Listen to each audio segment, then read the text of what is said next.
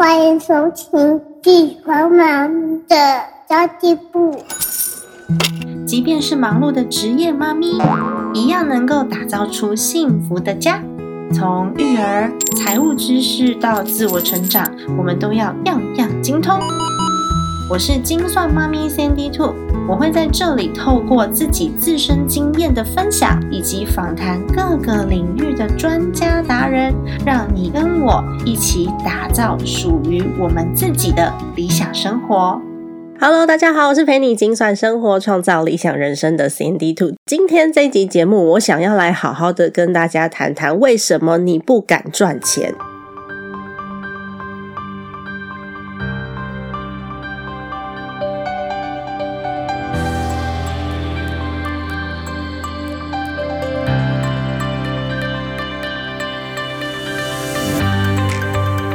你会不会想说奇怪，Sandy 就讲错了吧？大家都很爱赚钱呢，怎么会不敢呢？的确，真的蛮多人是不敢赚钱的。这个心态，我稍微去研究了一下。蛮多人在讲这个议题，叫做配得感，就是你觉得你不配拥有，所以你不敢去追寻。有一个比较简单的案例，就是如果今天有一个嗯，又长得很帅，然后事业有成就又温柔的男人出现在你面前，你敢不敢走过去跟他说你想要跟他交往，或是想要成为他的妻子？我想有很多人会觉得，啊，天哪，这么高高在上、完美的人，可能。像我们那个年代，可能就是金城武啊，或是好像何润东吧。因为我记得我国中的时候，有一个同学超级喜欢何润东，然后刚好何润东的爸爸就是我大姑丈的同事，然后那时候我大姑丈他住在我们当时家的楼下，所以呢，我有见过何润东本人，然后就有帮他要过签名，印象非常深刻。如果有何润东的影迷或是歌迷的话呢，可以留言告诉我，这样我就知道我们是同一个年代了。我自己当时喜欢的对象是梁朝伟，他那时候有演了一个《与龙共舞二之偷偷爱你》，女主角是邱淑贞。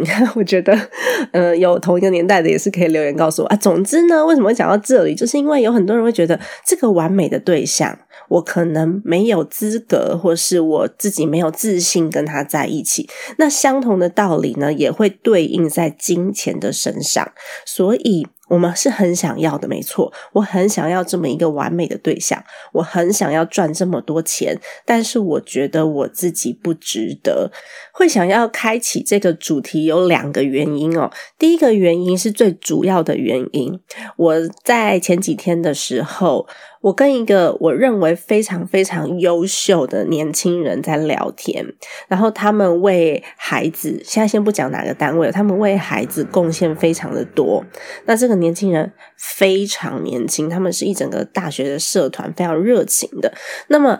呃，他就在犹豫说：“诶，他做了这么多的贡献，但是其实这整个计划都是不断的 苟延残喘当中，只能靠一直不断的去写计划案，然后不断的去拿到补助，或者是有企业愿意捐赠金钱让他们得以运作下去。最主要的原因就是因为他们不敢把这么好的东西开太好的价钱，太高的价钱。”以至于呢，他们自己赚不到钱以外，跟他们合作的这一些非常有热情、非常有想法、非常希望可以贡献给社会、让这个教育环境更好的伙伴们，通通都赚不到钱。那么赚不到钱的情况之下，大家就只能用闲暇的时间去投入，所以它的辐射范围就变成非常的小，没有办法去影响到更多的孩子，帮助更多的孩子。那另外呢，这个伙伴呢，他其实也卡在另外一个点，就是他如果要让他的辐射范围变大的话，他势必得把一些东西 SOP 化，但是他们认为 SOP 会牺牲掉品质，诶，这也是我们在经营上面需要做的考量哦。你看，我们现在有很多这种呃量贩店啊，或者是连锁店，甚至跟我们一样做教育类型的工作，它还是会需要 SOP。就老师来说好了，就是课本的意思，我需要有这个课本，但是这个课本是保证我教会孩子的内容是哪一些。那从北到南，孩子都可以依照这样子的主轴去学到东西。不过呢，教的好不好要看老师本人的经验，还有如何去阐述这堂课的话，就是所谓的个人风格哦。但假设哦，今天你在纠结说，哈，这堂英文课只有我上的最好，别人上的都没有我好，我一定要亲自教，才有办法对得起孩子，才能保证这个品质。所以我所有的课都亲力亲为亲自教，然后我可以复制出跟我教的一样好的老师，数量又很少，导致什么状况发生？导致全台的孩子都没有办法接受到你想要给予出来这些观念概念，跟你想要提供的良好教育。举个例来说好了，全台的小学生哦，国小生，我刚刚查了一下教育部一百零九年的资料，国小生大概是一百一十七点四万人。那么我们可以辐射范围有多少？我们的影响力可以有多大？我们可以翻转多少人的人生？坦白说，不一定要一百分，他只要有机会去接触到，即便是六十分好了，七十分，原本他的机会是零哦，他连认识都没有机会认识哦，现在呢，他有机会接触到了。就已经足以撼动这些孩子的人生了。他们的人生得以翻转，就是因为他们有机会去接触到这些资讯，所以呢，他们有机会去思考，这样其实就够了。我不知道大家有没有想过这个问题。所以，如果我们什么事情都要又要做到顶尖，然后又要规模化，势必会需要一段很长很长的路。所以，看我们是想要做到什么样子的程度。但是，我相信哦，永远呢，在金字塔顶。间的需求都是有的，但是呢，它的数量是比较少一些些的。前几天我才在跟我一个朋友聊天，他就跟我讲说，他前一阵子啊，就帮朋友去找一只手表。那这只手表呢，要价不菲，多不菲，不是三万、五万、三十万、五十万哦。他说他这只手表呢，是需要有推荐人才能够去定制的表，那价钱大概在两百万台币以上到一千万台币左右。那他要看那个定制的价格，而且不是谁都可以去买的哦，一定要有推荐人才能去买。的确有这样子的市场，他可能卖一只表就胜过别人卖多少的表了。不过呢。如果说这世界上只有这一种表，那可能大部分人都还不知道手表是什么东西，所以还是要有一些平价的商品存在。我觉得人就是这样，尤其是华人，常常会看清自己，就觉得自己付出的东西好像就这样子而已啊，没有什么价值啊，所以都不敢去开价，不敢去要求太好的价码，以至于跟我们合作的这些对象，他们也都只能拥有。极少的酬劳，那拥有梦想的人永远赚的比较少。那那些就是很敢赚、很敢开价，甚至剥削别人，就是诈骗集团那一种，反而感觉好像赚钱很容易，对不对？所以呢，你永远觉得自己不够，永远觉得自己不值得拥有的时候，我们不敢开口去跟人家要求开价、谈价钱，所以。首先，我要告诉大家，不要害怕谈价格，因为你的付出是有价值的。如果他觉得对方觉得你不值这个价钱，他就不会来找你。就像我自己的课程，其实我卖超级便宜的，因为外面学校大概一个小时、两个小时的线上课，大概就是开价大概就是两千两千多块左右。我的课程。已经六个多小时很完整的课，然后再加上十二月一号开始，我会陆续两个礼拜上线一次，帮大家解答问题。就服务做到这样了，我也还是卖两千多块。但这不是因为我觉得我自己不值得，这是因为我想要辐射的人群的关系。这其实还有其他的决策的这个条件存在的。不过大部分的人都会觉得，哈，我开这个价钱可以吗？那个很厉害的谁谁谁，他也开这个价钱呢？那我们就会觉得自己的价值是比较低落的，没有勇气去要求跟我自己的劳力、时间、能力相符合的报酬。那甚至有人会说啊，没关系啦，那我就帮你弄弄弄就好了，不用钱。结果呢，就会越来越多人找你做免费的，你就没有时间 去帮自己增加价值的耶。因为我觉得，其实大部分的人对于感恩这件事是非常不敏感的。当然，很多人会说啊，谢谢有你真好哦，谢谢你的帮忙，人太好了吧？这种都会很会讲，但是大部分的人，就他说完谢谢之后也没有后续了，甚至你需要他的时候，他会跟你讲说啊，可是我没有时间呢，或者是呢，当他不需要你的时候，他就可以立刻切断关系，就好像跟你完全没有往来。你之前帮他的忙，他说他已经谢谢完了，所以呢就不算了。那都是付出的多，获得的少，这就是所谓的好人。所以我自己觉得哦，赚钱本身就是在跟对方做交换。假设我今天嗯跟农夫买了他种的稻米，那我就是在跟他做交换，跟他说声谢谢，然后跟他做一些价值上面的交换。那假设呢，我今天觉得他卖的东西不好，我就不会想要付钱。所以收钱这个是一个等价的价值。假设我觉得我今天的服务的确可以帮到对方，我帮到了你，就像那个农夫种植的稻米一样，我帮助了你吃饱嘛？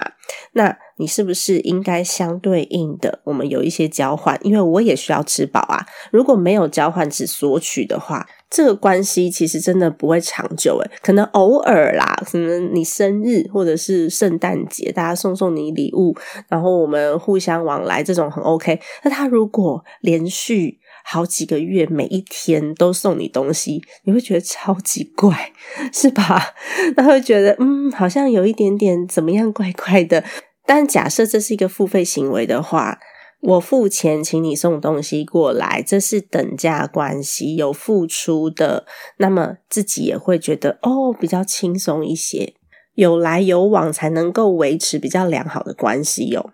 真的很多时候啊，像我自己一开始也会很不好意思开价，就会很热心的给了非常非常多的服务，然后甚至是人家问我知知无不言的，然后还有我的专业能力去贡献出去，我的时间贡献出去，最后完全没有被尊重，也没有获得相对应的酬劳。我跟大家举个例子哦，是在好多年前了，因为我在呃刚出社会的时候，大概二十五岁左右，我有做过婚礼主持的工作，所以其实我还还是。有一些些主持能力的，那么呃，就有一个朋友他知道这件事情，然后刚好呢，他们有一个跨国的大会，要跟东南亚那边的国家有一个大会，他需要一个可以用双语主持的这个主持人，而且呢，他们原本的主持人临时没有办法到，所以他们希望我去帮忙，然后就打了电话给我，我什么资料都没有，当下就因为他是我朋友，所以我答应了。那。呃，活动是在两天后，我在家里面做了非常多的功课，是什么样子的活动，我需要介绍什么样子的人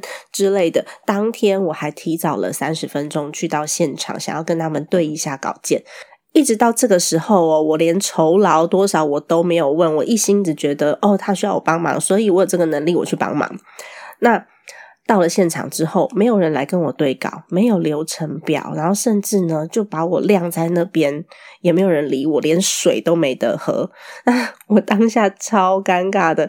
后来我发脾气了，因为真的太不受尊重。我就跟他讲说：“你们找我来，什么东西都没有给我，也没有准备好。我在这里，我提早来，为了你们的活动，我提早来，我在这里站了这么久了。”而且我还上网去找了关于大会的资料，然后他还是中英的，我就觉得很生气呀！没有人尊重我，诶我就直接跟他们讲说，我现在要回家了。我看起来你们也不缺主持人，我真的这么气哦，气到这样讲。我说看起来你们也不缺主持人，我现在要回家了。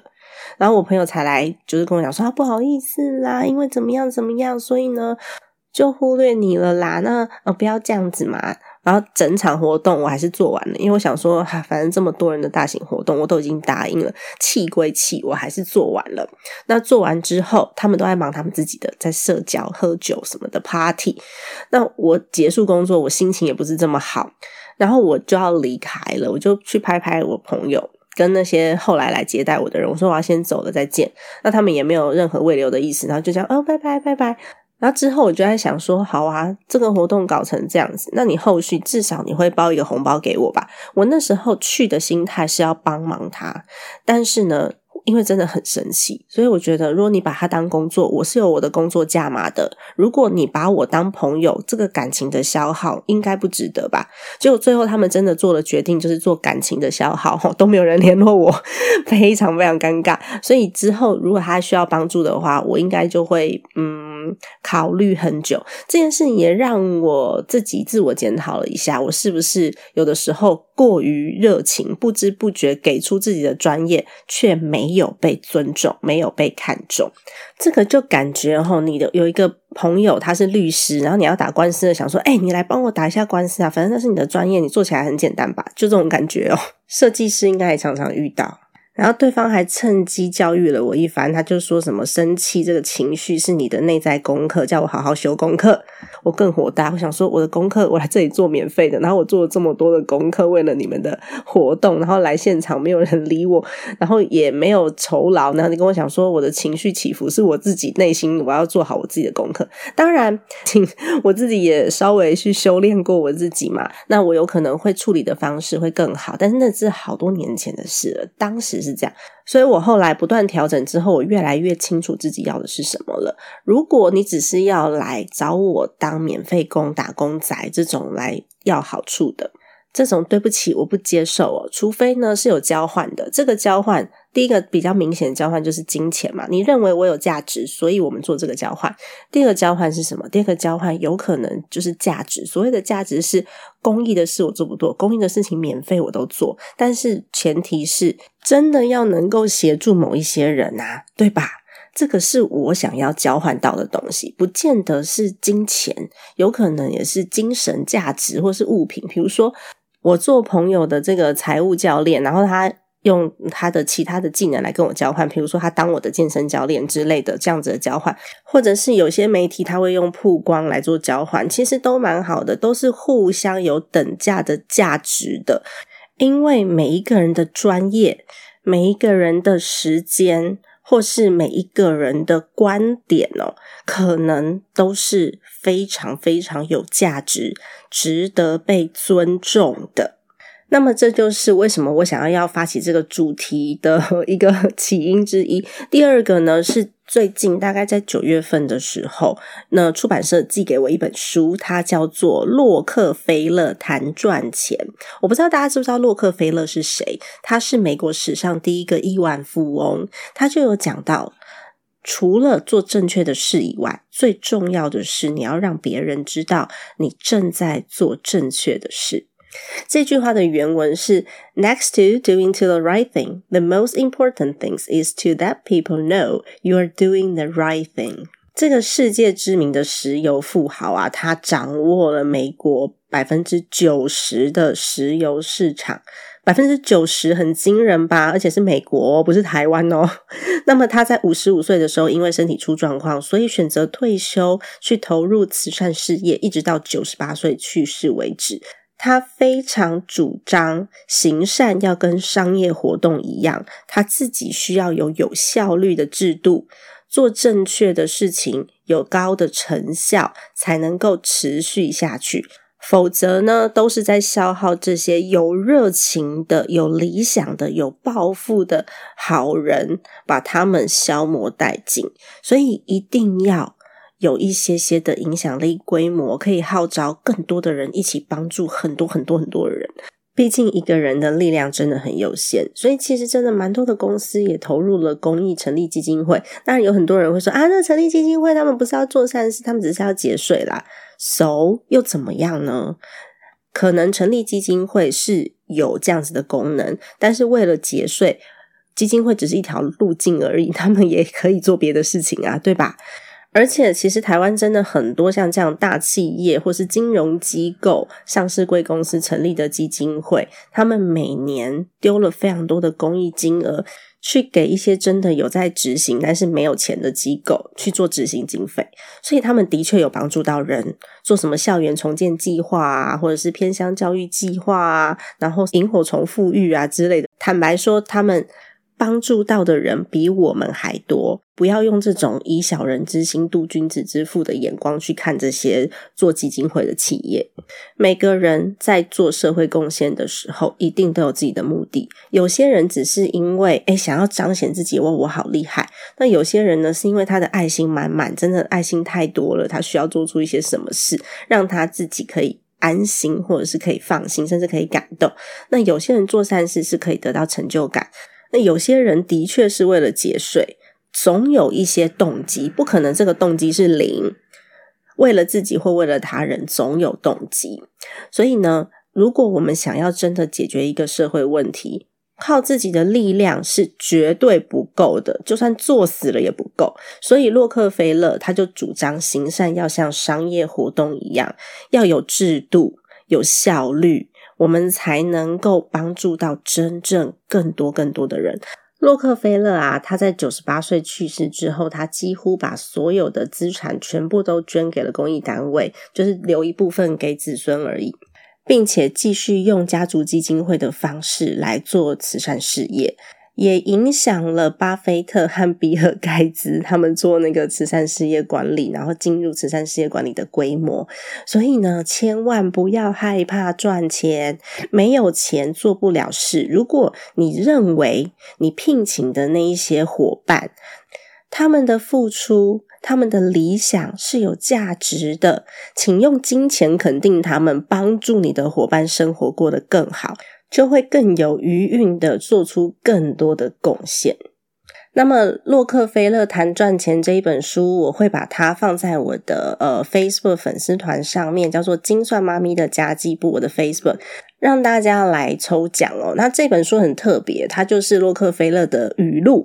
他这个语录呢，是他自己写出来一句一句的金句，再加上他写给孩子们的书信，是中英对照的，所以书其实蛮短的。那我觉得相当有意思哦，因为每一个语录，如果说你能够体会它背后为什么要这样讲的话，其实是非常有意义的。那这本书我会放在我的 Facebook 提供大家来抽奖使用，那就再邀请大家到我的 Facebook 上面去按个赞喽。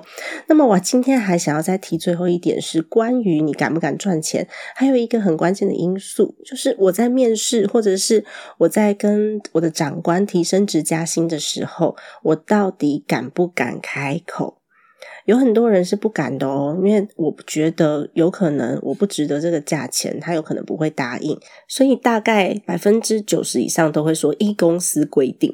但其实，如果我们可以非常清楚的知道为什么自己有这个价值，为什么我会开这个金钱，这时候你会发现，主管们会为之一亮哦，就是眼睛一亮，因为你对。公司有贡献，你就会值得；你对公司没有贡献，这个数字再低都没有用。我以前曾经有面试过不同的员工，那有一些理由，你真的觉得有点好笑。就是呃，曾经是有一个嗯，我觉得也差不多三十岁左右的男生，他来面试。他就开了一个大概三万八这样子的薪水，那他给我的回答，为什么开这个价钱呢？他给我的回答是因为他在外面租房子需要房租，然后最近好像呃玩了一个什么投资，又赔了一些钱，所以希望是这个薪资才能够去营运他的生活。嗯，坦白说，很多人会 用自己的需求去回推，但是。公司要用你，你应该是要用公司的角度证明你有这个价值。例如说，我有什么样子的呃业务背景，我进来之后，我研究过你们公司，你们公司缺乏什么什么跟什么，所以我在这个部分曾经有做过一个怎么样的专案，专案成果是如何，或者是我即便没有经验，不过我有研究过它可以怎么样去解决。其实。基本上呢，主管就会觉得，哦，你有在为公司着想，你有解决公司问题的能力，你是公司要的人，而不是你需要多少钱哦。这个角度完全不一样，所以你可以让对方先开一个价格。那么在面试的过程当中，对方可能会觉得，哦，你这个人真的很不错，所以即便你开出来的价钱比对方高一点，对方都可以接受。进广告喽，我们待会就回来。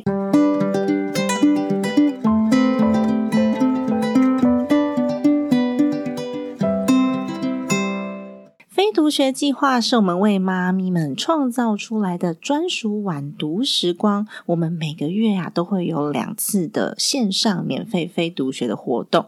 我们透过孩子睡着之后的一个小时。我们来读一本好书，讨论一个议题，或是呢，请妈妈达人们来分享自己个人的专业，甚至我们会请到专业讲师来分享一些妈咪们会在意的一些议题哦。那在这一个小时之内呢，我们一起学习，共同来分享，让你不再一个人面对生活与家庭的责任与挑战哦。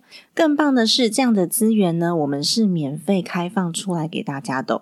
那么之前我们讨论过几个主题哦，例如塔木德的亲子财富课，以及准妈妈如何看懂新生儿保单。那也有请到特教老师来告诉我们如何培养孩子自己玩，能教出主动力和自律力的能力。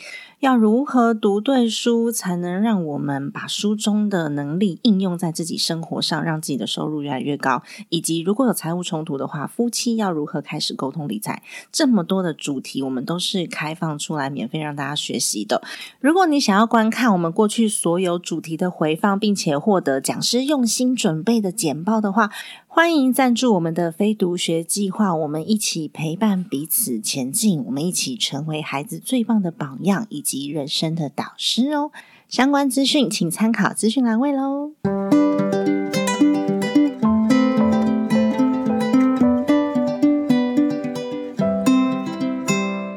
我听过的案例是我身边的朋友，其实就是糖糖啦。